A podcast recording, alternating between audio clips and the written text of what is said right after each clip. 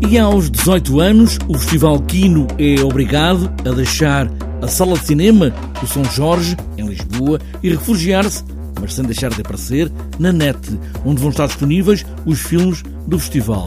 Teresa Alten é desde sempre a programadora do Festival Quino e apresenta desde já a abertura para hoje à noite. Temos primeiro uma verdadeira abertura, significa que o filme de abertura Berlin Alexanderplatz um, será disponível a partir de, das 9 horas à noite um, e depois, desde o dia 22 à meia-noite, já todo o resto da programação da Kino será disponível uh, na plataforma. A plataforma é filming.pt, onde todo o festival pode ser visto online. O Kino é de expressão alemã, mas abarca vários lugares onde a língua alemã faz sentido. É isto, exatamente. Cinema de expressão alemã, muitos de língua alemã, mas não só.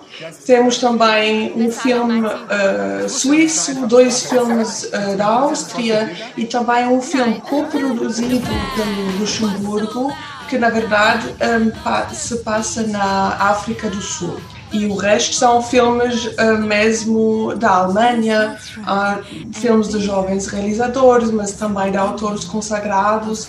É muito eclético. O Festival Kino serve também para mostrar, e este ano com mais veemência, que o cinema de expressão alemã está vivo. Exatamente, está muito vivo. Há muitas expressões uh, diferentes, há jovens realizadores que um, só saem das escolas de realização um, e mas já passam em todos os festivais e são muito impressionantes e inspirantes e também outros uh, com nomes que já conhecemos uh, melhor e atores e atrizes como por exemplo a Nina Ross que já são mais conhecidas. Cinema Online na edição da maioridade 18ª do Festival Kino.